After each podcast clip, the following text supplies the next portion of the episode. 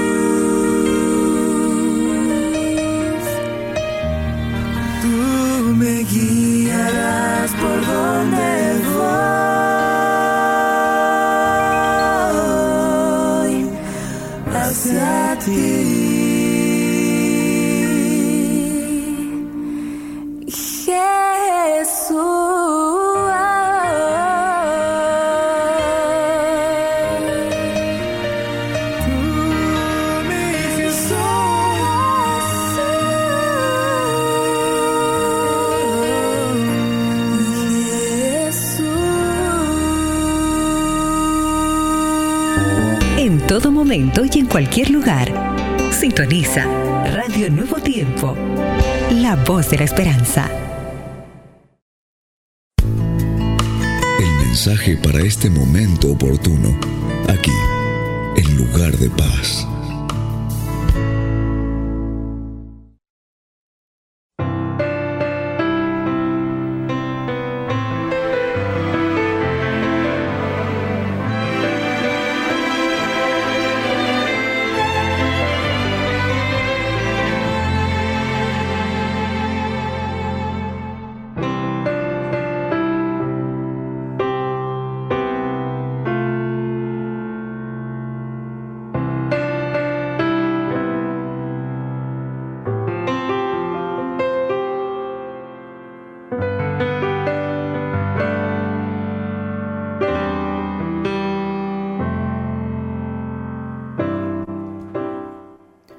Mis amigos y amigas, ¿cómo están? Bienvenidos, bienvenidas al lugar de paz. Hoy estamos comenzando este espacio en el cual ya juntos abrimos la palabra de Dios. El día de hoy una noticia chocó nuestro corazón. El día de hoy una noticia espeluznante, terrible. Una fuerte explosión en Beirut, allí en el país del Líbano. Ha conmocionado a todo el mundo. Decenas de personas han fallecido y otras casi 2.000 personas están heridas. Una explosión inesperada, una explosión que sucedió de un momento a otro. Y estas circunstancias nos hacen preguntar, ¿hay esperanza aún para la humanidad o para el mundo? ¿Hay esperanza aún para nosotros en esta tierra? El día de hoy quiero hablarte acerca de la esperanza, de esa esperanza que parece ser que se esfuma, de esa esperanza que parece ser que se escapa de nuestras manos. Queremos aferrarnos a esa esperanza, pero pareciera ser que se va. Y es que la esperanza es lo que debemos conservar a pesar de las dificultades. Sin embargo, ¿cómo podemos tener esa esperanza? ¿Cómo podemos atesorar esa esperanza? ¿Cómo podemos nutrir nuestra esperanza? ¿Cómo podemos hacer de que esa esperanza sea nuestra gran motivación? ¿Será que la Biblia tiene algo para nosotros? ¿Será que podemos encontrar en la palabra de Dios un mensaje de esperanza para estos momentos difíciles? Es triste ver que no solamente esta pandemia azota el mundo, sino que también hay situaciones inesperadas como esta explosión en Beirut, que hace que nuestro corazón tiemble, que nos dé de repente terror, miedo, ataques de pánico, situaciones que, que nos desestabilizan emocionalmente. De repente Beirut está lejos de tu país, está distante, pero es nuestro mundo, sucedió hoy. Hoy personas despertaron para comenzar su día, pero infelizmente no van a llegar de repente a casa, porque esa explosión los alcanzó y perdieron la vida. Es triste, es triste saber eso. ¿Dónde queda nuestra esperanza? Hoy quiero hablarte acerca de la esperanza que podemos encontrar en la palabra de Dios. Pero antes, Quiero saludar a todos mis amigos y amigas que ya están conectados, conectadas a través de nuestras plataformas digitales, la radio, eh, el aplica, la aplicación de la radio, eh, personas que nos están escuchando a través de la página web de la Radio Nuevo Tiempo y también saludar a todos mis amigos que ya están en estos momentos conectados por Instagram. Estamos en transmisión en vivo por el Instagram y yo quiero saludar en estos momentos allí a Avi Flor, a Bruno Ross, Rosner, Aviflor Daniel Misraim, Michelle Casagrande Reyes, eh, Jackie Leiva, que acaba de conectarse con nosotros, Marilyn Basilio Pérez, Joseph Franco P. y Yara Velázquez y muchos más amigos que ya están conectándose en estos momentos en la transmisión en vivo por nuestro Instagram de la Radio Nuevo Tiempo. Así es que ¿Qué esperas? Ingresa a nuestro Instagram, Instagram Radio Nuevo Tiempo Oficial. Ingresa allí y nos vas a encontrar. Alan Acosta, Levi Facundo, Yara Velázquez, un grande abrazo para ustedes. Hoy vamos a hablar acerca de la esperanza, cuán importante es la esperanza en el corazón. Y aquí no estoy solo. ¿Cómo estás, Melanie? Qué gusto saludarte. Y bueno, no estoy solo aquí en el C de la radio. Ustedes saben, mis amigos y amigas, que aquí estoy acompañado de Ignacio Alberti, los que ya nos han estado acompañando por la radio, por la transmisión de la radio, ya han escuchado la voz de Ignacio, así es que ya que Ignacio está aquí, de paso le lanzo la pregunta del día del programa, mm. es cómo poder nosotros fortalecer esa esperanza, cómo podemos fortalecer esa esperanza, porque todos los seres humanos tenemos una cuota de esperanza en el corazón, cómo poder fortalecerla. Entonces, ya que estamos aquí en la transmisión en vivo, vamos a saludar a Ignacio y de paso esa pregunta para que él comience el diálogo con nosotros el día de hoy. Bueno, ¿qué tal amigos? ¿Cómo están? Un saludo grande para todos. Voy a hacer lo mismo que ayer. Me voy a sacar la máscara para poder hablar bien con ustedes, para que me vean bien y, aquí compartir. Bueno, familia, feliz de poder estar aquí con ustedes, saludarlos a todos y a todas las que están allí conectados en Instagram en esta hora. Gracias por comunicarse. Y como siempre el pastor eh, me sorprende con las preguntas. El pastor dispara las preguntas, pero aquí siempre estamos listos para, para responder. Yo creo, pastor, que para, para fortalecer nuestra esperanza necesitamos, necesitamos de Jesús, necesitamos de Dios.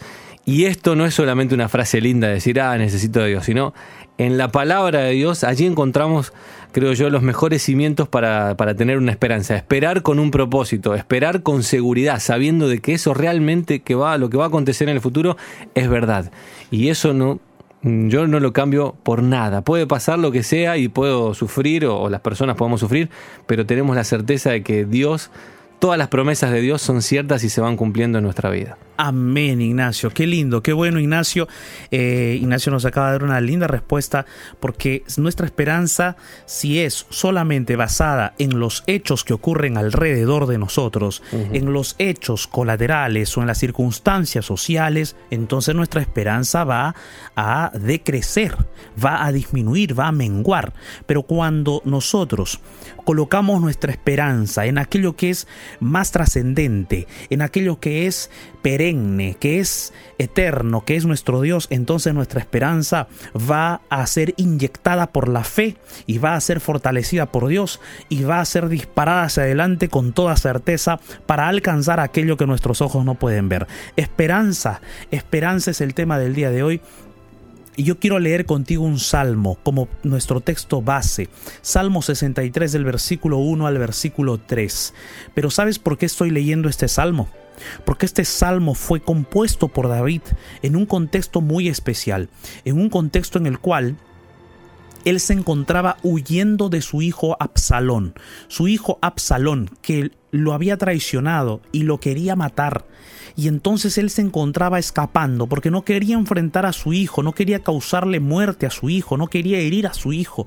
Él quería que su hijo reflexionase, pensase, se arrepintiese y bueno, y que, y que las cosas vuelvan a lo normal. Pero él huía, huía de su hijo, se escapaba de él. Ahora dime, cuando tu ser más cercano a ti, tu hijo, alguien más cercano a ti, te traiciona, te ataca de forma mortal, ¿qué esperanza te quedaría en el corazón? ¿Qué esperanza de que haya alguien bueno en este planeta? Hoy día nosotros hemos sido impactados por las noticias. Una fuerte explosión en Beirut, en un puerto, allí, en una, una parte dentro del país del Líbano, ha causado la muerte de decenas de personas. Aún no se saben exactamente la razón de los hechos, pero ha causado una explosión terrible.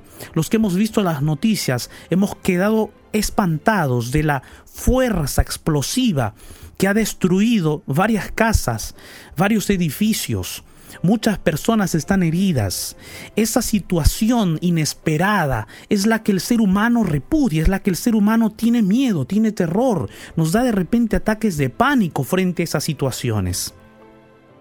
Eso es lo que de repente está ocurriendo allí en esa parte del mundo. Y por más que esté distante de nosotros, puede ocurrir en nuestro país, puede ocurrir en nuestra ciudad, y uno se da cuenta que en realidad vivimos en un mundo tan vulnerable, tan eh, desconocido, tan inesperado, que uno podría pensar que no hay esperanza de vida en este planeta, que no hay esperanza de futuro en este planeta.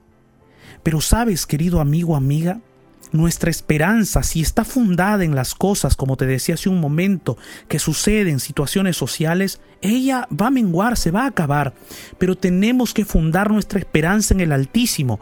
Como David, en ese momento, él vivía una tragedia, él vivía una catástrofe, su hijo se levantó contra él, liderando ejércitos contra David y David tuvo que escapar de Jerusalén y descendió hacia el valle del Jordán e iba a cruzar el Jordán para irse hacia un desierto para irse escapando por el desierto de Judea, junto con su familia, junto con sus hijos, junto con sus generales, junto con las familias de sus generales, juntos con sus siervos y sus siervas. Iban cientos de personas escapando, cruzando el río Jordán y en dirección hacia el desierto de Judea para esconderse, para esconderse del ataque del hijo de David, que era Absalón.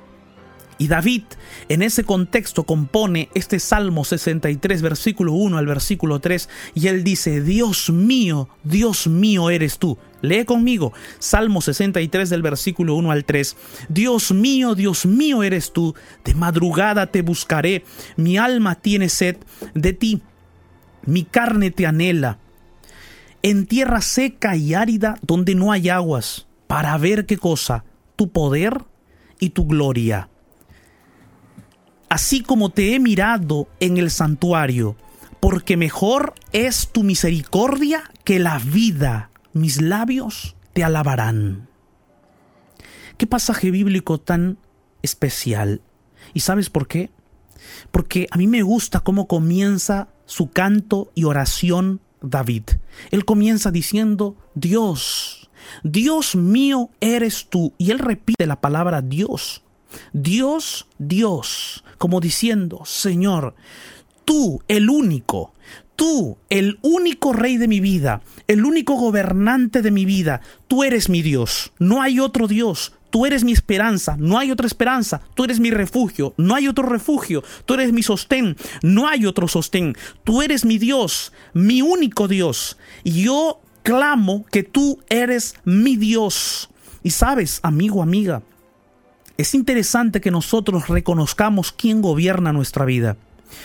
Es importante que nosotros analicemos en nuestra vida diaria quién es el que está gobernando tu vida. ¿Quién gobierna tu vida? ¿O qué gobierna tu vida? ¿Cuáles son las prioridades de tu vida? ¿Es Dios el gobernante de tu vida? ¿Es Dios el creador el que está gobernando tus pensamientos, tus intenciones? ¿Es Dios quien gobierna? Entonces, querido, un detalle tan importante es que nosotros reconozcamos que tenemos un Dios quien gobierna nuestra vida. David era el rey de Israel, pero él está diciendo, en otras palabras, él dice, Señor, yo soy el rey de Israel, pero tú eres el rey del universo. Mi gobierno no se compara en nada con el tuyo, tú eres mi Dios. David está exaltando la posición de Dios como soberano, como su Dios, como su rey, y su sustentador. Y es por eso que en medio de esa tragedia, en medio de ese dolor, en medio de, esa, de ese sentimiento de desesperanza, en medio de esa agonía y persecución nocturna, Él dice, Señor, yo te voy a buscar de madrugada, porque no encuentro en ningún otro lugar esperanza. Si veo en este mundo hay guerras, hay tragedias, si veo este mundo hay muertes, si veo este mundo hay violencia, si veo en este mundo hay traición, si veo en este mundo hay atentados, si veo en este mundo hay situaciones que, que, me hacen temblar, no encuentro esperanza en este mundo. Pero yo sí sé dónde encontrar esperanza, dice David. La encuentro en ti, mi Dios, mi Rey, mi soberano, mi Creador. Le encuentro en ti y es por eso que yo quiero buscarte de madrugada. Y te busco de madrugada porque quiero encontrarme a solas contigo. Y te busco de madrugada porque quiero encontrar refugio en ti. Quiero abrirte mi corazón. Quiero contarte mis miedos, mis temores, que nadie los debe saber sino solo tú. Yo soy el rey, nadie me tiene que ver débil, pero tú, Señor, delante de ti, yo sí soy ese hombre débil, ese hombre frágil, ese hombre caído, ese hombre que cae, que se arrastra, ese hombre que llora, ese ser humano que sufre, ese soy yo. Y es posible, mi querido amigo, amiga, que tú te haces el valiente delante de tus hijos delante de tus hijas, enfrentas los problemas y tú en los secretos de tu existencia lloras, pero no quieres que tus hijos te vean, porque quieres que tus hijos vean a un padre, a una madre valiente, esforzada, luchadora. David sentía lo mismo y había desesperanza en su corazón, pero él decidió buscar a Dios de madrugada. ¿Y por qué de madrugada? Porque de madrugada no hay no hay bulla, no hay el bullicio del día. Está la soledad y el silencio para encontrarse con Dios y escuchar su voz melodiosa, su voz tranquilizante como un susurro al corazón, al alma. Es la voz de Dios la que tú debes escuchar cada día de madrugada, a solas. Y David expresa una realidad, Señor, mi alma tiene sed de ti, mi carne te anhela, en tierra seca y árida donde no hay aguas, allí estoy. Allí estoy y quiero buscarte de madrugada, porque mi alma tiene sed, porque mi carne te anhela, porque no encuentro esperanza en ningún lado, y estoy desesperado, estoy aterrado, estoy con miedo, estoy temblando de miedo tengo un ataque de pánico, no puedo ni siquiera respirar, estoy compungido y afligido porque mi hijo me persigue, dice David. Estoy en una realidad difícil, viendo cómo de repente me siento y estoy atacado por los problemas. Pero Señor, En esos momentos mi alma, mi vida tiene sed de ti, porque yo sé que en esos momentos el único que puede saciarme de paz, de tranquilidad y de calma eres tú, mi Dios. David expresa que su corazón está compungido y afligido, pero justamente esa, esa aflicción es la evidencia de que tenemos un Dios que puede saciar esa búsqueda, esa sed, esa hambre que nuestro ser anhela y Dios puede saciar. Y ese es el Dios de toda esperanza y de todo gozo.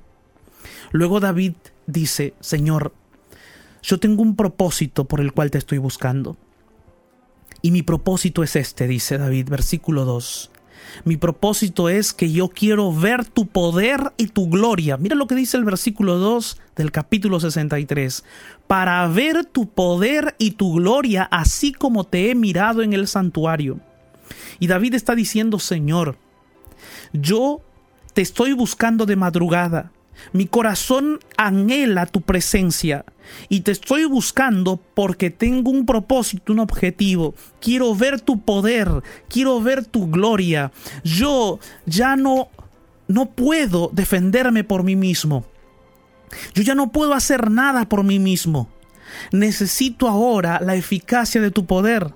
Necesito ver tu gloria acompañándome en este momento de oscuridad y de tragedia.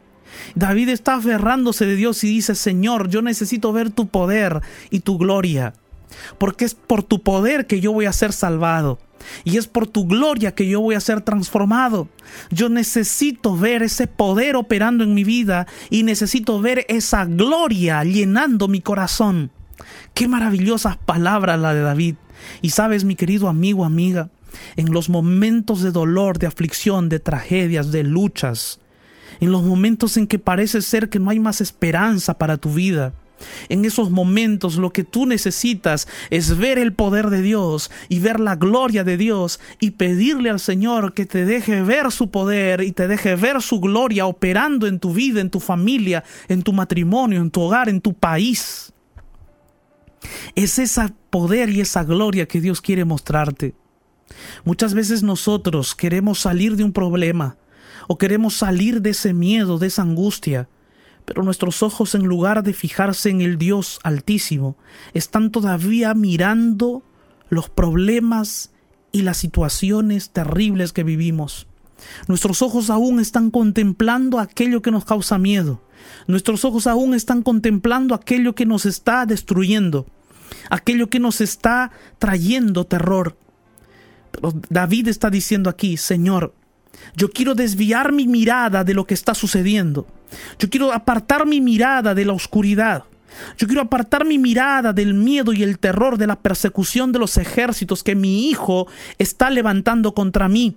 Yo quiero apartar mi mirada de eso y colocar mi mirada en ti para ver tu poder y para ver tu gloria, el poder que opera en mi vida y la gloria que me rodea, que no puedo ver con mis ojos físicos, sino que necesito contemplarlos por la fe. Querido amigo, amiga, tú que me estás escuchando en estos momentos, necesitamos pedir que Dios nos permita ver su poder y su gloria cada día, cada día en nuestra vida. Y ese poder y esa gloria constante operando en nuestro corazón solo se puede ver con los ojos de la fe. Aquellos ojos de la fe que van más allá de las circunstancias que estamos viviendo.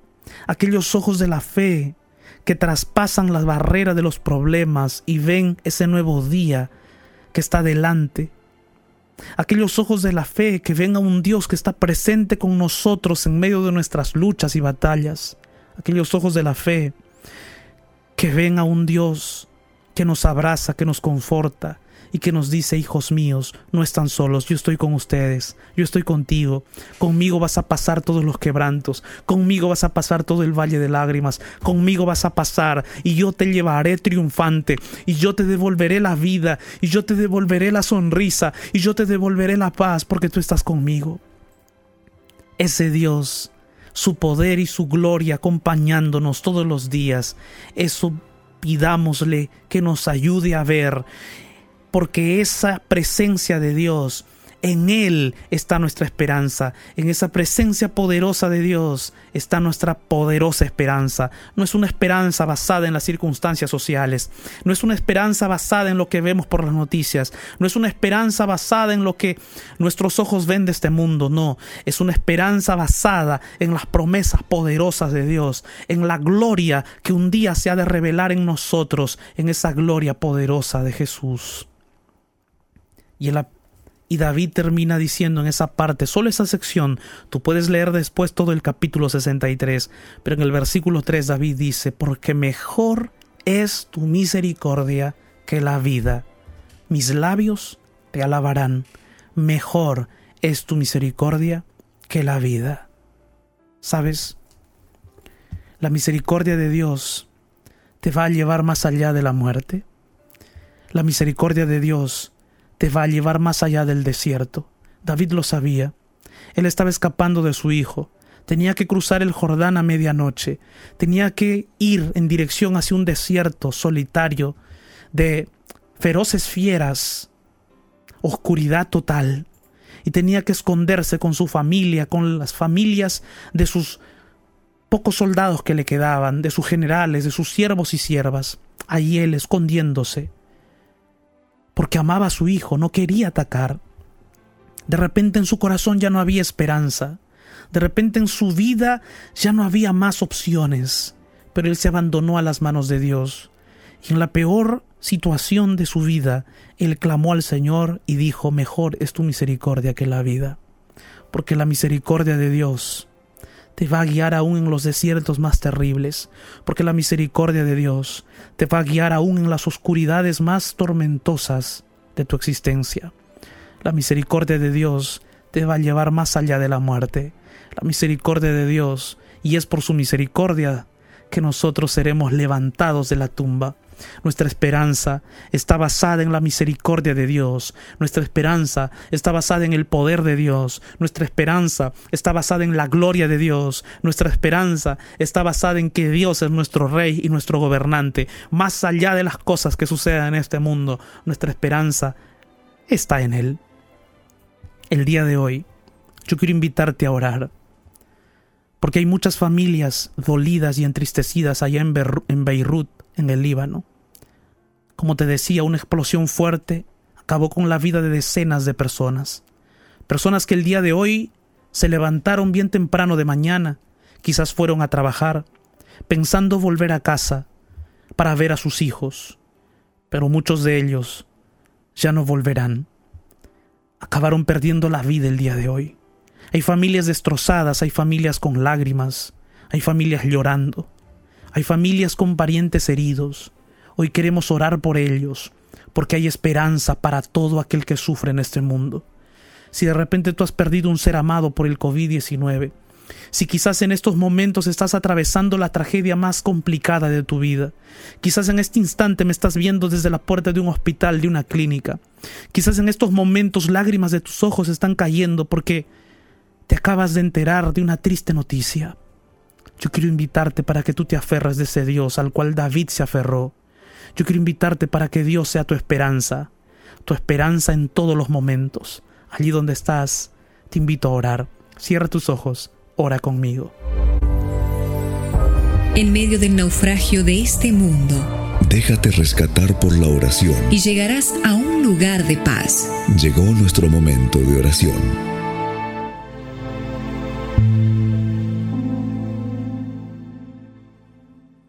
Padre eterno, Dios todopoderoso. Señor, venimos delante de tu presencia. Y digo venimos porque no estoy solo, hay miles de personas orando conmigo en estos momentos. Venimos, Señor, para clamar por aquellas personas que están entristecidas, enlutadas, adoloridas por la pérdida de sus seres amados allá en Beirut, en el Líbano. Varias familias han perdido sus seres queridos hoy. Varias personas están heridas. Señor, Pon esperanza en sus corazones. Hazles conocer tu poder, tu gloria y tu misericordia. Oh Padre, y a cada uno de nosotros en nuestros diferentes países, luchando contra diversas tragedias o situaciones difíciles, también danos esperanza. Porque nuestra esperanza no está basada, Señor, en las cosas que ocurren en este mundo, circunstancias sociales, no. Nuestra esperanza está basada en tu poder, está basada en tu gloria, en tu misericordia y en que tú eres nuestro Señor y Rey. Oh Padre, danos esa esperanza, fortalecen en el nombre de Jesús. Amén.